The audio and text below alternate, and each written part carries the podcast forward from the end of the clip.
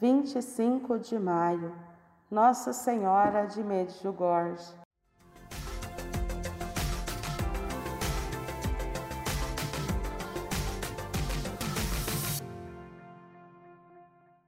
A pequena cidade da antiga Iugoslávia, hoje Bósnia-Herzegovina, está situada entre montanhas rochosas.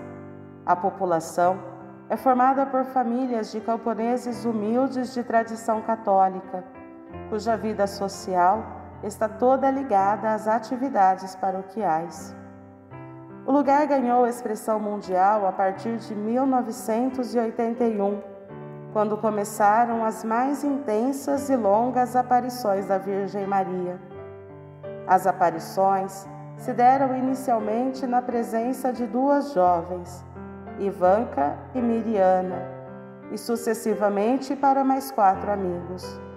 Em sua mensagem, Maria nos pede que voltemos a Deus de todo o coração através da conversão, fé, oração, jejum, reconciliação e, sobretudo, através da vida sacramental.